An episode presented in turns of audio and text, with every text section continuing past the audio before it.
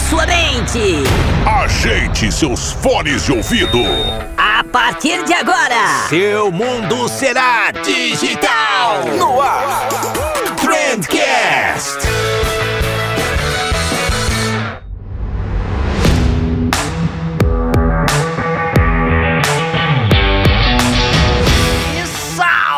Excelentíssimo ouvinte, seja muito bem-vindo ao melhor podcast sobre comunicação e negócios que você já escutou na sua vida. Eu sou o Vinícius Gambetta, esse daqui é o Trendcast da agência de bolso e hoje a gente vai falar sobre finanças, né? Mais especificamente sobre finanças empresariais. Então, quais são os cuidados que você precisa ter ao administrar as suas finanças, né? Não as tuas, da tua empresa, na verdade. E a gente vai trocar uma ideia justamente sobre isso, né? Qual que é a diferença de você cuidar da tua grana e você cuidar da grana do teu negócio? Negócio. Tá um bate-papo muito legal, aprendi várias coisas aí. E é óbvio que pra gente poder manter esse papo em alto nível, né, eu ia chamar aqui especialistas no assunto. Então eu chamei o Ricardo e o Rodrigo, mais uma dupla sertaneja aí pro, pro Trendcast, né? A gente já tem o Rodrigo e o Renan da Reportei, e agora a gente tem outro Rodrigo e o Ricardo da Conta Simples para falar um pouquinho sobre finanças. A Conta Simples é uma conta PJ completa, né? Então para você que tem agência, para você que é freelancer, que tem e-commerce, que tem startup, né? Eu recebi uns e-mails aí, tem bastante gente que segue a gente que é a galera de startup também. Então é conta simples. É conta simples, uma conta digital, você abre pela internet, recebe cartão, acompanha tudo pelo aplicativo e é uma conta pensada para as necessidades de quem tem empresa. Né? E isso que é o mais legal, não é gambiarra, é um negócio realmente estruturado para atender o teu negócio. Então confere o episódio de hoje que tá bom demais. E caso você não tenha percebido ainda, né? Ele é um oferecimento da conta simples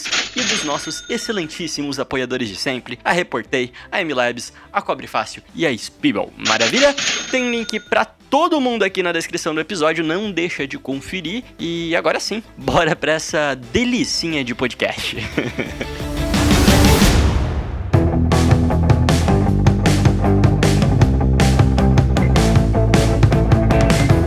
hoje a gente vai falar um pouquinho sobre finanças, finanças empresariais, esse negócio que parece chato em um primeiro momento, mas que é importantíssimo, porque todo mundo gosta de dinheiro, todo mundo trabalha o dia inteiro por dinheiro, e para isso eu chamei dois especialistas aqui, uma dupla, quase uma dupla sertaneja.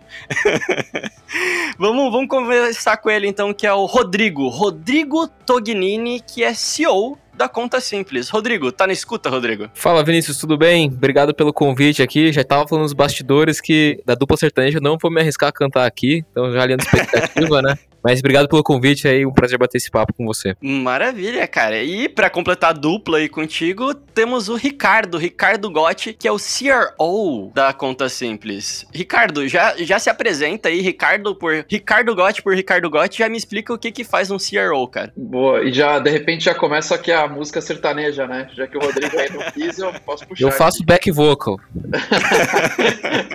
cara, obrigado pelo convite. Bom, super prazer estar aqui com você e com o Rodrigo contando um pouquinho para falar desse assunto, né? A posição de CRO, né, que a gente tem aqui na Conta Simples, que é, é o R é de revenue, receita, né? Então eu aqui sou responsável pela receita na Conta Simples. Então, desde a parte de aquisição de cliente, né? Então, da geração de leads, geração de oportunidade, aberturas de conta, ativação, uso e a parte de receita também, né? Como a gente acaba gerando receita no final do dia. Você cuida da estratégia para gerar receita, porque quando você falou eu cuido da receita, eu imaginei você no escritório com uma maquininha de contar dinheiro, assim.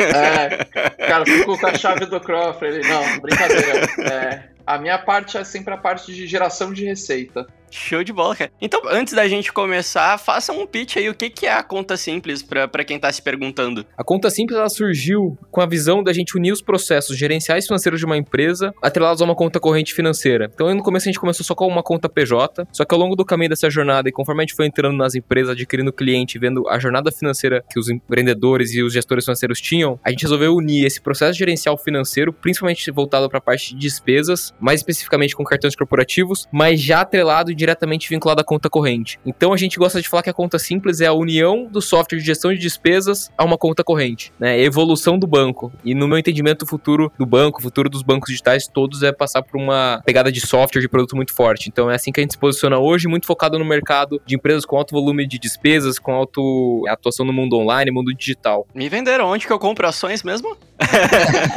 Ainda tá no capital fechado, daqui a pouco a gente abre.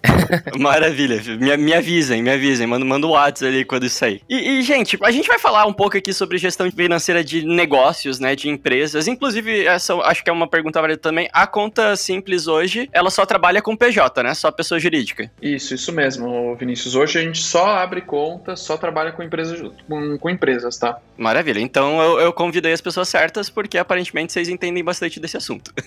e a gente vai falar sobre finanças de empresa aqui. E pra, pra gente poder entender um pouco do cenário, assim, como que é a educação financeira das empresas no Brasil? Porque quando a gente fala de pessoa física, pelo menos eu tenho uma visão que, assim, o brasileiro não é um, um pessoal, assim, muito educado financeiramente. A gente não aprende na escola a economizar e tal. E, e quão preparado o empreendedor de hoje tá para cuidar das finanças empresariais dele? Qual que é a visão que vocês têm desse cenário brasileiro hoje? Minha visão é que o mercado brasileiro, ele teve muita influência do varejo, né? A educação financeira do, do, do brasileiro. E o varejo introduziu muito, muito cedo do para começar a vender mais questões de crédito. Então, o brasileiro, ele ficou acostumado a ter que tomar crédito para comprar um carro, comprar um eletrodoméstico, comprar um imóvel, carnês de varejo, né? E isso é uma coisa que se arrasta até hoje. Então, então o brasileiro tem, na pessoa física, a gente acha que tem mais de 5, acho não, a gente tem um pouco mais de 50 milhões de, de endividados, né? Esse número eu tinha, tenho de cabeça antes da pandemia. Depois da pandemia eu tenho que até atualizar, que talvez seja até mais. Então, o nível, alto nível de endividamento, endividamento é dívida crédito ou imposto que não paga de governo, né? Mas no final do dia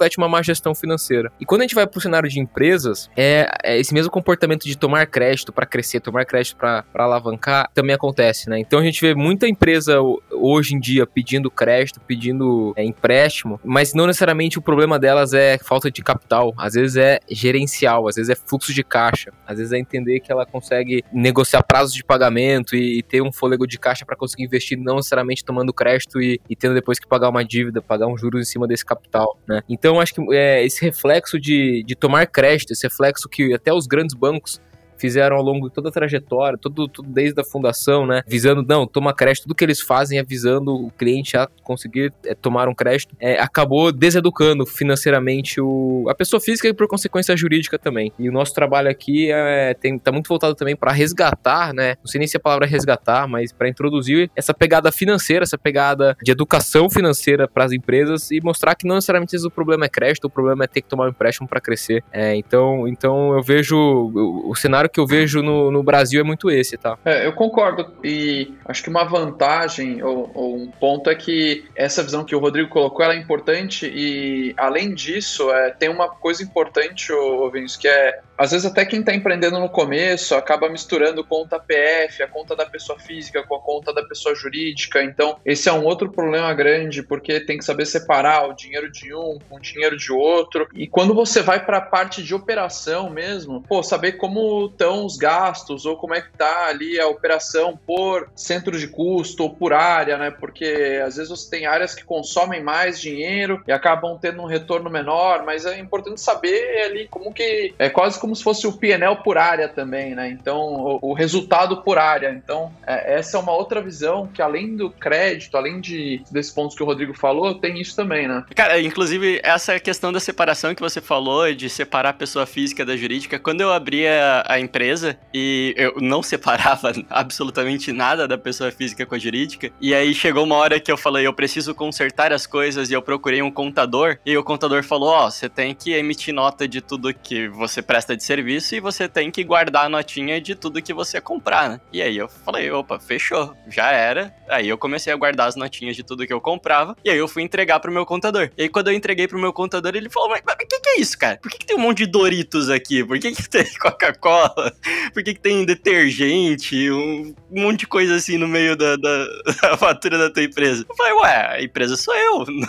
é isso? Você não me falou que tinha que ir além disso. E, e eu nem sabia que se abria uma conta pra empresa, assim, porque de fato é um negócio que, que ninguém te ensina, né, cara? Como que eu tenho que saber que eu preciso fazer isso? Na verdade, até a nota fiscal, eu não sabia que tinha que emitir nota fiscal no início. Eu fui lá, eu abri o CNPJ, eu achei que tava tudo certo a partir daí, né? E, e aí são essas coisinhas que você vai aprendendo, assim, que, putz, devia ter uma escola aqui que ensinasse isso, uma, um curso Comece a Empreender. Perfeito, até complementando isso, quando tá com o contador até que te orienta, porque tem muitos casos, assim, que o contador às vezes, ah, é, vai fazendo lá, e a hora que vê depois deixou de pagar três guias de imposto, é, esqueceu de, né, então, então uma recomendação até Aconteceu eu... comigo também. Aconteceu com você, né, é normal. É, então uma recomendação que eu até faço é essa, de buscar também contadores que auxiliem nessa, entendam essa jornada, quem é PFPJ e tem esse risco de, de, de misturar, né, então isso acontece muito mais do que a gente imagina. Perfeito. Então a gente já pode dizer que um dos ensinamentos que a gente tirou desse podcast, para quem tá achando um saco a nossa conversa e escutou só até aqui, a pessoa já aprendeu que é importante a gente separar a pessoa física da pessoa jurídica, né? O CPF do CNPJ. Então, qual que é a principal diferença, uma vez que a gente, ok, já abri lá a minha conta na, na conta simples, agora eu tenho uma continha para minha empresa, e, e qual que é a principal diferença entre eu gerir as minhas contas pessoais e eu gerir as contas das, da empresa? O que que muda, assim, de fato, no, no dia a dia que eu vou ter que controlar? Eu é, acho que a empresa em si, todo o pagamento da, da, empresa, toda a saída de capital, ela tem que estar tá vinculado a é, algum centro de custo. Ela tem que justificar o motivo daquela despesa daquele pagamento. Vai ter que explicar o porquê que você comprou Doritos ali. Isso que eu, eu ia dar exatamente esse exemplo. Por que, que você comprou Doritos? Ou por que, que tem a, sei lá, o pagamento de um pet shop, né? Uhum. É, como que você explica isso contabilmente, né? E a empresa, quando ela é pequena, às vezes acaba não se atentando para isso. Às vezes na carteira tem dois cartões lá e um não separa, não, não especifica, aí às vezes acaba usando do, da empresa para pessoa física e vice-versa. Então, assim, acho que a lógica é, é, simples, é pensar assim, tá, esse pagamento aqui desse Doritos é pra empresa ou é porque eu gosto de comer Doritos no final de semana? Doritos, o que, que é Doritos? Ah, vai colocar o quê? Coffee break no investimento em coffee break lá no contábil? Então não justifica, né? Então toda saída, todo pagamento ele tem que ser justificado. Não necessariamente ele tem uma nota fiscal, né? Por exemplo, pagamento de um aluguel, né? De um imóvel do ponto de vista do escritório da empresa. O aluguel você não tem uma nota fiscal, mas tem um contrato de aluguel. Esse contrato ele configura como a justificativa daquele pagamento. Ou, por exemplo, o pagamento de colaborador, de salário. Né? É, se for CLT, tem a carteira, tem os documentos ali de FGTS, né, GPS que você paga. Se for PJ, tem a nota fiscal que o PJ tem que emitir. Então, a saída é, sempre tem que ter uma justificativa. Né? Então, acho que a primeira coisa para pensar quando a gente fala de separar PF do PJ, o PF não necessariamente tem que justificar o que está comprando aquele Doritos, mas a PJ você vai ter que justificar. E qual é justificativa que você faz? A justificativa ela é por uma questão da empresa? Se não for, então não é despesa da empresa, já pega o cartão da pessoa física. E a entrada do capital na empresa, a mesma coisa, né? Tem três formas de entrar capital numa empresa. Uma é através de venda, então se você vendeu, você tem que gerar nota, né? Senão você, teoricamente, teoricamente não, mas é, se for pegar a lei, você tá sonegando imposto, né? Se você vender sem nota, tá sonegando imposto. Mas então toda venda, toda venda de serviço ou produto tem que ter nota fiscal, né? Então é assim que você justifica a entrada daquele capital. A segunda forma de entrar capital é através de empréstimos, financiamentos, que aí você vai no banco, tem um contrato de empréstimo, tem um contrato lá que justifica a entrada daquele capital. A terceira é você vender uma parte da empresa, vender uma ação ali da empresa, que também tem um documento de investimento, um contrato de investimento ali. Então, é, quando a gente pensa dessa lógica, que toda movimentação da empresa, tanto entrada quanto saída, tem que ter uma justificativa, e essa justificativa, ela passa por um documento, passa por um recibo, passa por um comprovante que justifica aquela transação, você começa a ficar mais claro que, opa, eu consigo separar de forma mais facilitada o que é o que não é. O trabalho depois, quando a empresa cresce, é você conseguir gerenciar todos esses documentos, comprovantes, recibozinhos de todas as transações da empresa, né? Então, uma empresa que faz 10 movimentações tem que ter 10 documentos ali no final do mês. Uma empresa que faz mil é, transações por mês tem que ter mil comprovantes. E aí, como que se faz a conciliação disso, né? Então, então já na pessoa física, ela é uma pegada mais... É, não tem que justificar, é um imposto de renda ali anual que você faz, que tem as deduções, que tem ali, comprou carro, comprou apartamento, tem investimento aplicado, pega as declarações de R dos bancos e boa, né? Então, quando, eu, quando a gente olha do ponto de vista contábil, o que, que a gente tem que explicar para o governo, né? A pessoa física é muito mais simplificada do que a jurídica. É, tipo, se eu vender a minha televisão aqui, eu colocar mil reais na minha conta de pessoa física, não tem problema. Agora, se tiver entrando mil reais na minha conta de pessoa jurídica, isso pode me dar um problema no futuro, né? Se, se eu não souber dizer de onde que veio essa grana. Com certeza, Vinícius. Belo exemplo. E quando a gente olha dessa ótica, é, é, acho que fica mais tangível da gente separar, né? Mas é belo exemplo da televisão. Perfeito. Eu pensei em dar o um exemplo com Doritos também, mas eu pensei, pô, mil reais em Doritos é muita coisa. É, tem que gostar muito de Doritos, cara. E aí, uma, uma reflexão que eu gosto de fazer para os empreendedores é: se você tem uma empresa, uma PJ, seja ela individual, tem algumas movimentações ali, e seu financeiro tá muito simples, assim, você tá tendo zero trabalho para mandar no final do dia para contabilidade, a movimentação, o extrato, documento, é sinal de que você não tá fazendo alguma coisa que deveria estar tá fazendo. então, já liga pro contador e fala: tô fazendo tudo certinho? Aí você começa a descobrir algumas brechas aí que deveriam estar sendo feitas. Não, e uma coisa que meu pai falava, que de vez em quando é bom trocar de contador também, cara. Ou pelo menos ir conversar com alguém, porque ele sempre acha algum problema do contador anterior.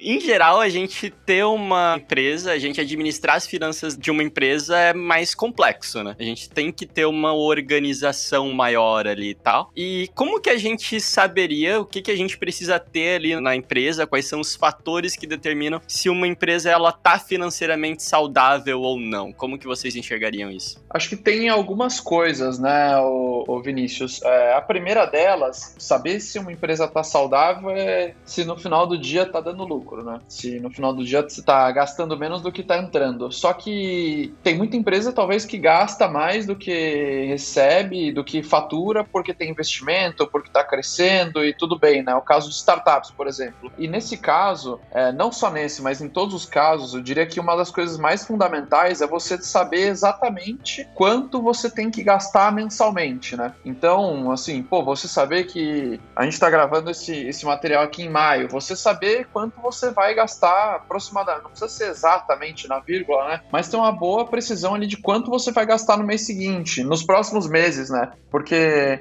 é, isso te ajuda a ter uma ideia do montante de capital, do montante de dinheiro que você precisa ao longo do tempo, né? Então, suponha que você vai gastar 100 mil reais no, ou 50 mil reais, ou você, no, no mês que vem você precisa ter esse dinheiro, né? E aí esse dinheiro vem de três formas, como o Rodrigo falou, né? Ou é de venda, ou é de crédito, de dívida, ou é de investimento. Então, é, é importante você saber quanto dinheiro você tem em caixa e saber quanto você gasta, né? Que daí tem uma métrica que é que, que em inglês o pessoal chama de days of cash left, né? Que é quanto tempo você sobrevive com o dinheiro que você tem hoje, né? Então, essa é uma métrica que, pô, é super importante, né? Então, você saber quanto dinheiro você gasta, quanto dinheiro você tem e do outro lado também é saber quanto dinheiro entra, né? Então, pô, é, vocês conseguir saber ali se no final do mês você tá, vai receber mais do que vai gastar e se o dinheiro que você tem dentro de casa pagam esses custos, né? E por quanto tempo. Então, é bem ali o, o que a gente chama de fluxo de caixa, né? Então, quanto entra, quanto sai e se você tem o caixa necessário para manter a, a operação do seu negócio. Esse seria aquele famigerado capital de giro que, que a gente chama? Ou não? Não necessariamente, né? O capital de giro ele é muito mais atrelado a prazos de pagamento e recebimento, né? Então, essa essa métrica que o Ricardo falou, do Days of Cash Left ou Months of Cash Left, pode ser similarizado com um fluxo de caixa, mas ele é muito numa lógica, principalmente para startups, né? É muito incomum uma startup ser, ser lucrativa. Então, logo ela gasta, ela gasta, ela, ela gasta mais do que ela recebe, logo ela está queimando caixa. Então, vamos supor que a empresa tem mil, um milhão de reais no caixa e ela gasta 100 mil reais por mês, né? Gasta, né? É o que sobra no final lá, negativo menos 100. Logo ela tem 10 meses de caixa, né? Então, esses 10 meses é o Months of Cash Left de 10, né? Porque são 10 meses. Não necessariamente é o fluxo de caixa. O fluxo de caixa tá muito mais atrelado ao prazo de pagamento em, dentro do mês ali. Então, se ele. Se, o, se, no, se no mês ele, a empresa gasta 120 mil até o dia 10, mas ela, o prazo de pagamento, de recebimento dela é no dia 30, mais ou menos, que ela, quando ela recebe tudo, e ela recebe ali 20 mil, né? É, o fluxo de caixa tá muito mais dentro do período do mês, né? O, o Months of Cash Left ele é uma métrica mais para você olhar o horizonte da empresa e falar assim: opa, partindo de hoje, até quanto tempo eu ainda tenho de vida financeira da empresa? Senão eu vou ter que dar um jeito. Ou vou ter que gastar menos, né? E nisso você pode cortar custo ou aumentar a receita, ou vou ter que levantar um capital, que você pode ser tanto vendendo parte da ação, que é o que acontece muito no cenário de startups, ou no, na economia mais real, na economia mais tradicional, é, vai no banco e pega um empréstimo, né? Mas não necessariamente que o banco vai te dar aquele empréstimo. E não necessariamente pegar o empréstimo é bom, porque depois você vai ter um custo em cima daquele capital também. Então, o que eu gosto de falar é igual é igual para pessoa física, né? Por que, que a gente às vezes toma crédito no banco na pessoa física? Porque a gente gasta mais do que a gente recebe, ponto, né? Então, você recebe 5 mil reais por mês e está gastando 5.500, né? Você tinha ali, às vezes, uma reserva, em algum momento essa reserva vai acabar, e aí você vai ter uma fatura de cartão para pagar que você não vai ter dinheiro em conta, logo você vai ter que ir lá pegar crédito. Para a empresa é a mesma coisa, né? Então, se você está gastando mais, dentro do ponto de vista de empresa, do que recebendo e faturando, logo você vai ter que pegar dinheiro de algum lugar. Então, o que eu gosto de falar é o seguinte, na pessoa física, o que você faz? Ou você gasta menos, ou você corta custo, ou você para de tomar o sorvete de final de semana, corta o cafezinho, ou você tenta achar um jeito de ganhar mais dinheiro na pessoa física. Na pessoa jurídica é a mesma coisa. Ou você dá um jeito de ganhar mais dinheiro gerando mais venda, ou você dá um jeito de cortar custo, né? Então, e aí o, o corte de custo dentro de uma empresa é diferente dentro da pessoa física, né? Você pode cortar custo renegociando prazo de pagamento, você pode cortar, cortar custo reduzindo investimento em novos projetos, você pode cortar custo mudando, sei lá, o, a localização do que você faz, digitalizando mais a operação, né? Então, tem formas e formas, mas o fluxo de caixa, ele não é, ele é um pouco diferente desse, dessa tese de months of cash left aí que o, que o Ricardo falou. E você falou dessa questão questão do, de, de, startups que normalmente elas vão operar ali, principalmente nos primeiros anos, com prejuízo, e aí elas precisam ter um dinheiro em caixa para manter a operação. Mas sim, eu trabalhei muito tempo em agência de publicidade, e por mais que não fosse exatamente o mesmo cenário, de vez em quando os clientes, vamos dizer que eles esquecem de pagar,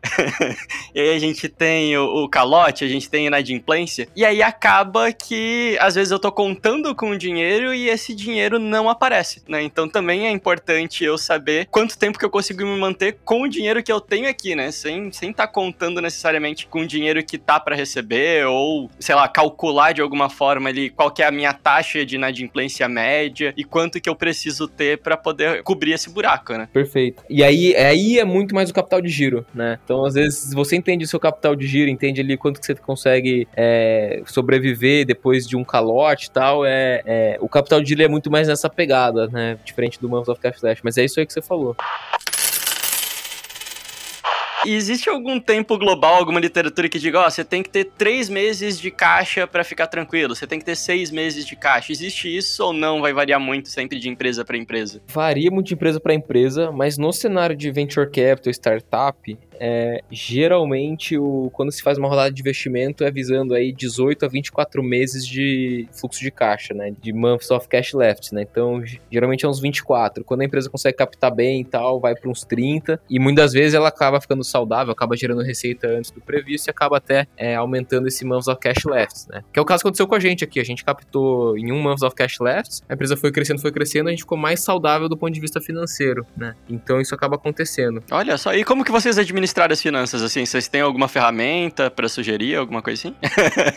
Tirando a conta simples, né, que a gente recomenda muito, e depois você pode, pode, pode até falar um pouco melhor sobre o nosso produto e como que ele ajuda, a gente acaba usando o Excel mesmo, né? Então, uma coisa que a gente faz que é rotineiro é fluxo de caixa todo dia, né? Então, esse negócio de fechar caixa no final do mês e levantar todas as transações, a gente não faz, a gente vai fazendo um pouquinho de cada todo dia. A hora que chega para fechar o mês, já tá praticamente fechado as movimentações, né? E, e aí ter esse bit byte, ter esse detalhe nível centavo todo dia ali é uma coisa que dá um controle muito grande da alocação do recurso e também ao mesmo tempo de saber, putz, preciso acelerar mais em vendas, putz, talvez preciso reduzir esse investimento aqui, talvez eu não tenha espaço para crescer ali, é, esse capital para crescer com esse projeto, né? Então esse pitch byte ele acaba te deixando muito mais consciente do capital, né? Então, então o que eu gosto de falar é o seguinte, o financeiro é um negócio que tem que ser praticado, se não diariamente, semanalmente ali tem que, ter, tem que estar sendo olhado. É, se o, o orçado versus realizado, todo mês a gente para aqui é, e já planeja os gastos, despesas do mês seguinte no BitByte também, né? A gente tem um planejamento, um orçamento anual, que a gente faz esse planejamento, esse forecast, mas a gente todo mês para, é, uma semana antes de virar o mês, levanta todos os custos do mês seguinte, põe isso numa planilha, vê qual que é o planejado, depois começa a analisar o planejado versus realizado ao longo do mês. E esse controle, ele acabou dando pra gente uma, um nível de de informação e de tomar de decisão muito grande, né? E que, e que, e que manteve a empresa muito saudável, com um controle muito grande. Ah, e isso eu acho importante, cara, porque eu, por exemplo, eu sou um cara completamente desligado das finanças, assim, minha esposa, que é minha sócia que cuida disso hoje em dia, graças a Deus. Mas, por exemplo, quando eu precisava administrar essas coisas sozinho, eu acabava parando para analisar ali a, a minha saúde financeira a cada três meses. Eu parava para olhar a fatura do cartão de crédito e peraí, vamos ver o que, que tá acontecendo. E tinha um monte de coisa ali que eu não fazia ideia do que que era. Que, que ah, pô, passou 150 reais aqui no, no Jorge, não sei das quantas. E eu não fazia ideia do que que era aquilo dali mais, porque faz três meses que passou esse negócio. É, ou alguma compra online de alguma ferramenta que eu comprei, que eu tava assinando. E aí eu já não consigo mais recuperar aquilo dali, né? Ou pelo menos cancelar, ou sei lá. Às vezes é, é uma fraude no cartão e eu não tô sabendo do negócio. E, e quando você para pra analisar isso dia a dia, como você falou, e o que que tá entrando, o que que tá saindo, quem é que tá inadimplente, quem é que não tá, é, o que que vai entrar amanhã, etc. Isso te dá uma segurança muito grande, né? De você olhar pra tua conta e falar, ok, eu sei o que que tá acontecendo, eu sei o que que vai acontecer no mês que vem, eu sei quais são as, os perigos. Eu acho que deve dar uma tranquilidade muito maior, assim, porque eu vivia com medo. Eu vivia com medo de estar tá fazendo alguma coisa muito errada.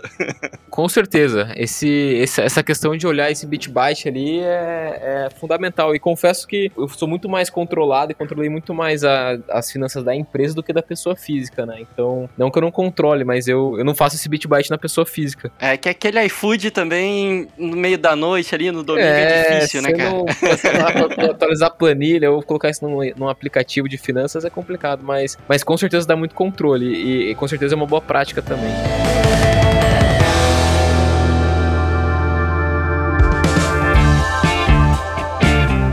Se eventualmente alguém que tá escutando a gente agora tá começando uma empresa. Então, olha só, acabei de entrar ali no site da. Eu nem sei por onde que abre empresa hoje em dia. É Receita Federal, nem sei. Enfim, a pessoa tá acabando. Acabou de receber o CNPJ, ela tá escutando esse programa e ela quer começar com o pé direito. Ela fala: Eu vou ter uma empresa financeiramente saudável. Qual que é o primeiro passo? O que, que a pessoa faz? Ela abre o Excel, ela abre o site da conta simples, ela procura um contador. Qual que é o primeiro passo aí para quem tá começando agora? Acho que existem alguns passos passos, né? Então, uma das coisas que você falou é super importante, então, que é justamente atrás de um bom contador ou uma boa contadora para ajudar a garantir que tá tudo certinho e, em geral, o contador, a contadora também apoia na abertura da empresa, né? Então, esse é um passo importante para garantir que tá ali, pô, com o KNAI certo, que vai pagar as alíquotas de imposto tá tudo, tudo certinho, emissão de nota fiscal. Então, essa é uma das primeiras coisas. Uma próxima coisa é justamente abrir a conta PJ, né? Então, abrir uma conta para a empresa para fazer aquela separação entre a conta da pessoa física e a conta da pessoa jurídica, né? E aí, claro, né? Já fazendo um aqui, mas abre lá o site da Conta Simples, contasimples.com, abrir sua conta, é super simples.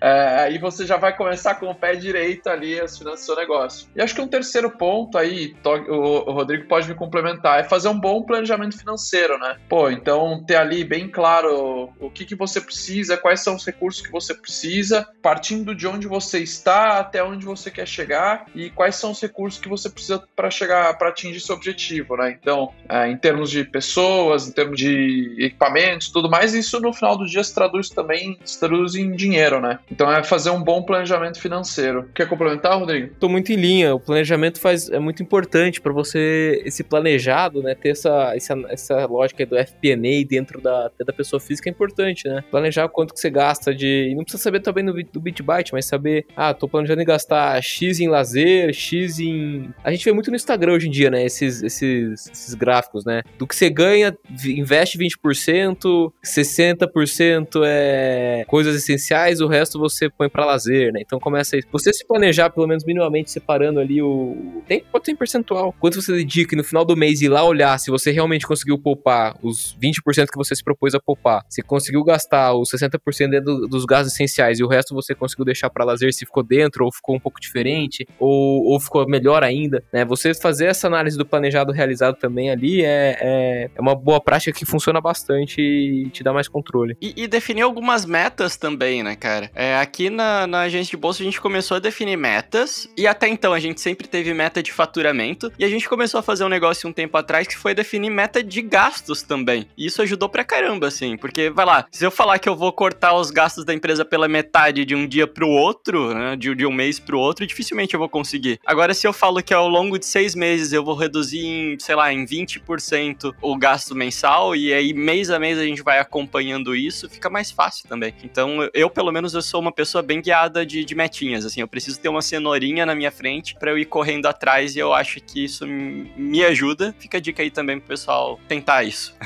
Todo planejamento tem quatro coisas, né, Vinícius? Cara, é o ponto de partida, de onde você tá, o ponto de chegada, onde você quer chegar, né? E aí, pô, pode ser uma meta de receita, uma meta de tamanho, que, que a, o objetivo é a meta, né? O terceiro é o tempo até lá, então, pô, é um ano, é dois anos, é seis meses. E por último são é, os recursos, né? Que no final do dia é recurso financeiro, né? Porque pessoas, é, sempre vai ser isso. E então, em geral, você precisa desses quatro para montar o seu planejamento, né? Então, onde você tá já tá dado, onde você quer chegar, é o seu objetivo, e aí ter bem claro, né, o objetivo e o tempo que você vai quer, vai vai estar tá disposto a investir, a trabalhar para chegar lá, determina o, o, quanto de dinheiro ou recurso financeiro que você precisa, né? E, e a gente falou agora então sobre a pessoa que está começando. E eu, eu acredito, vocês me corrijam se eu estiver errado, mas eu acredito que você começar e você começar certinho é muito mais fácil do que você ter que trocar o pneu com o carro andando depois. Né? Então vamos mudar o cenário agora. Pra galera que já tá com a empresa rodando, já tá faturando, já, já tem conta aberta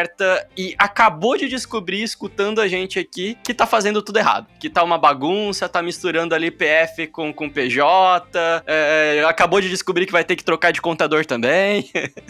Qual que é o protocolo pra gente arrumar a casa aí? Existe também um passo a passo para isso? Eu, eu iria primeiro num diagnóstico, então levantaria extrato da PF, extrato da PJ, porém no Excel e começaria a, a segregar ali. Entender assim, o tamanho do problema, né? Exatamente. Falar se a despesa aqui foi pessoa física ou jurídica. Aí vai colocando para os dois extratos, né? Aí começa a ver o tamanho da, da divergência. Aí tem que começar a fazer um trabalho, às vezes tem muito gasto que tá recorrente em cartão, né? Que às vezes é um software que pagou na pessoa física, só que deveria ser da jurídica. Aí tem que ir lá, desvincular, vincular. Então o trabalho é, é ter o diagnóstico inicial. Feito isso, é, separa as contas, né? E isso pode acontecer muito para MEI, porque MEI não necessariamente precisa ter uma conta PJ, pode ter uma conta PF. Mas a minha recomendação é tenha uma conta da empresa, só da empresa, e uma conta separada só da pessoa física. Esse negócio que os bancos fazem de PF mais PJ, né? Que a gente vê, ah, conta PF mais PJ no mesmo lugar. É um serviço para educação financeira, né? Então eu até recomendaria, abre uma conta PF num banco e abre uma conta PJ em outro banco. E aí, se a pessoa for inteligente, ela vai abrir uma conta simples, sem sombra de dúvida, né? Sem fazer um jabá aqui, mas já fazendo. Mas eu separaria até, assim, outro banco, para não ter esse risco. E a partir dali, ficar atento. Se as despesas daquele, daquela conta empresarial, elas todas são justificáveis e tem um documento que, que, que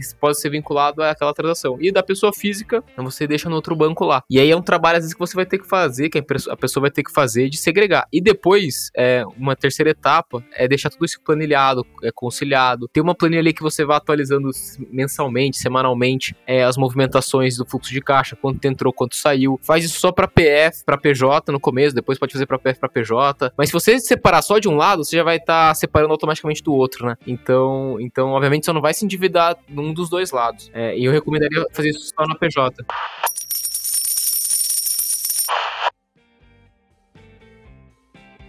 Ô, Rodrigo, essa questão que você falou ali da pessoa ela ter uma conta de pessoa física, uma conta de pessoa jurídica, e como que você recomenda, principalmente para quem é MEI nesse caso aí, é, como que ela faz para ela ter o dinheiro na, na, conta de pessoa física dela? Ela define um, um salário ali para ela, que seria tipo um prolabore, né? Mas não um prolabore quando a gente tá falando de, de MEI. Ou, ou ela pega tudo que sobrar da pessoa jurídica, ela joga pra, pra pessoa física, o que que ela faz aí? Eu recomendaria ter um caixa, deixar um dinheiro na pessoa jurídica para ter um caixa, né? Então, se ela tirar tudo, e às vezes ela. A, a, depende da PJ, né? Às vezes, se é, um, se é um profissional de tecnologia, por exemplo, que emite uma nota, recebe como PJ, mas não tem que pagar nada, só, só tem que pagar ali talvez o DAS e, e ali uma outra coisa ali de. Eu recomendaria ver o montante que tem que deixar para as obrigações que ela tem do ponto de vista de PJ e joga tudo para PF, né? E aí, geralmente, o, o que o contador é, recomenda quando não é um MEI é tirar como Prolabore, né? No caso de um MEI, pode jogar direto para PF ali e, e só, e só justificar depois para contabilidade que isso é uma transferência para conta pessoa física, né? Do, do mesmo titular, vamos falar assim. Então eu iria, é, mas eu não recomendaria tirar tudo, tá? A não ser que a pessoa seja um profissional contratado como PJ ou seja um é,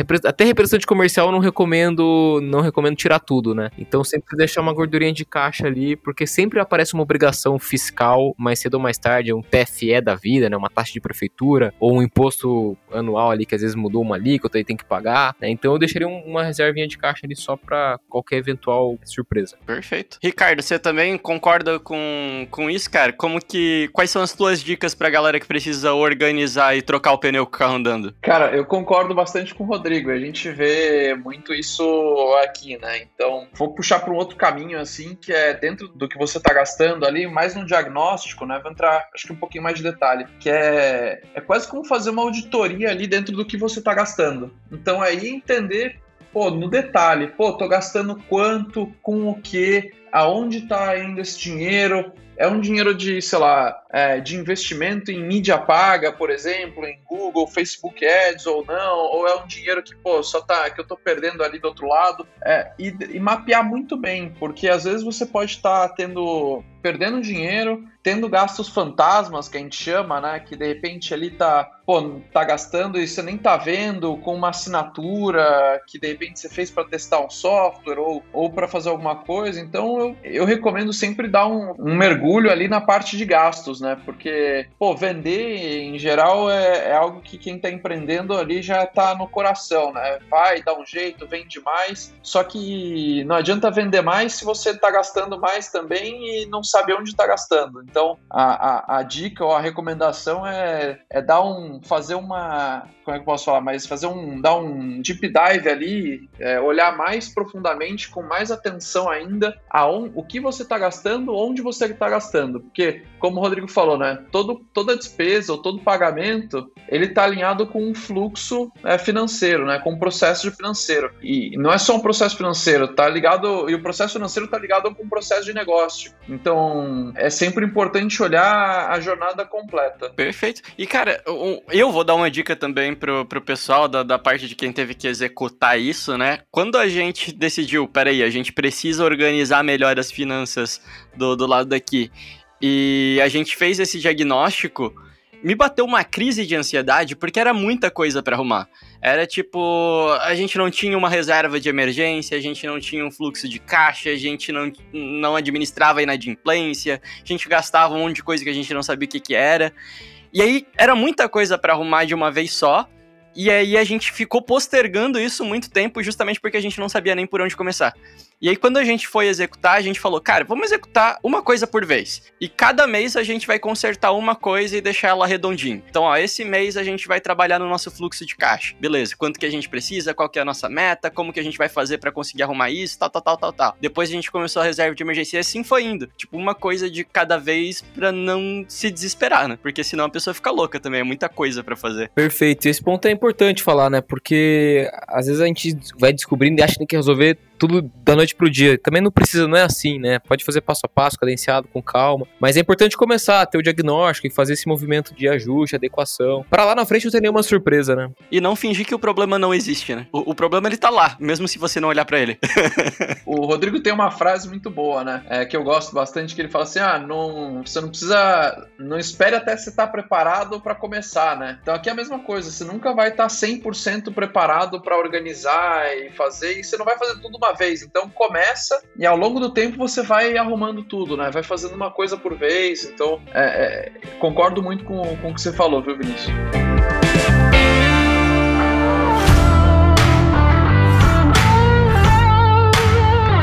Maravilha, cara, eu acho que a gente já conseguiu ajudar muito a galera que tá escutando a gente. A gente tá, já, já, tem bons insights. Eu já anotei algumas coisinhas no post-it aqui no, no, meu monitor que, que vocês comentaram aqui. Pera aí, eu, eu preciso dar uma olhadinha nisso daqui. então acho que, que já temos tarefa de casa aí para todo mundo, mas eu queria que vocês falassem um pouquinho da conta simples aí, cara. Que, como é que funciona esse negócio? Porque a primeira vez que eu fui abrir uma conta jurídica, fui num, num desses bancões tradicionais, e, e já foi um parto para eu conseguir uma reunião lá e tal, e daí tive que ir na agência para abrir a conta. E aí depois que eu assinei um monte de papel, eu falei, show de bola, como é que eu faço agora? Ela falou, é só você esperar 60 dias pra conta ser aprovada. Eu falei, meu Deus, como assim? e eu só consegui usar a conta depois de 60 dias, cara. Assim, pra eu entender, em 59 dias eu consigo usar a conta simples ou, ou é um pouco mais simples do que isso? Pô, muito antes, muito mais simples. Fala aí, Gotti, um pouquinho do processo, como funciona. O processo de abertura de conta com a gente ele é realmente muito simples, tá, Vinícius? Como, como, como o próprio nome da empresa, a gente trabalha para fazer tudo o mais simples possível para que quem esteja empreendendo não gaste tempo desnecessário com, com isso, mas que foque muito no negócio. É, então, o processo de abertura é, muito simples. A gente faz tudo 100% online, então você não vai precisar pedir pelo amor de Deus ou arranjar uma reunião, nem nada disso, tá? É muito simples. Você entra no site da Conta Simples, é, tem lá um abrir sua conta. Quando você clica em abrir sua conta, a gente vai pedir algumas informações, né? Então, tem lá informações da empresa, informações dos sócios, é, documento da empresa, documento do sócio, e aí é bem simples mesmo o processo. Menos de 10 minutos você consegue finalizar é, o cadastro, você envia para aprovação e assim, a gente fala que hoje em até 7 dias a gente dá o resultado né, de aprovação. Então é bem rápido o processo mesmo. Mas que na média acaba sendo até muito antes o negócio. É, eu ia falar isso. E dependendo do processo, se tá com todas as informações certinhas, bonitinho, é, acaba sendo até muito, mas muito mais rápido que isso mesmo, tá? Então é bem simples mesmo. Caraca, aí eu vi vantagem. Aí eu, vi, eu já ganhei pelo menos uns 55 dias aí, 53 dias de vantagem. Mas, gente, acho que é isso. Cara, tirei várias dúvidas aqui. É, pessoal, tem link pra, pra Conta Simples aqui na descrição do episódio também. É, sigam também Conta Simples lá nas redes sociais. Marca o pessoal. Marca aí o Rodrigo e o Ricardo pra acompanhar quando eles lançarem o, o CD sertanejo deles. e é isso. Eu, eu, vamos ficando por aqui, mas eu já vou deixar o convite aqui para vocês voltarem. A porta aberta, vocês podem abrir a geladeira aqui também. Sintam-se em casa para voltar a hora que vocês quiserem. Beleza? Beleza, Vinícius. Muito obrigado pelo convite. Fica aí para quem quiser conhecer mais, é, o link que você deixou aí na descrição, contasimples.com e contem com a gente aí, espero que tenham gostado do papo. Pô, e do meu lado também agradecer, obrigado pelo convite, Vinícius, cara, conta com a gente, é, a gente tem uma parceria super legal, pô, precisando de qualquer coisa também é só chamar. Fechou então. Valeu, meus queridos, até a próxima. Falou! Valeu! Valeu! Esse podcast foi um oferecimento de Orb, muito mais que um link na bio. Trendcast, uma produção da agência de bolso, edição BZT.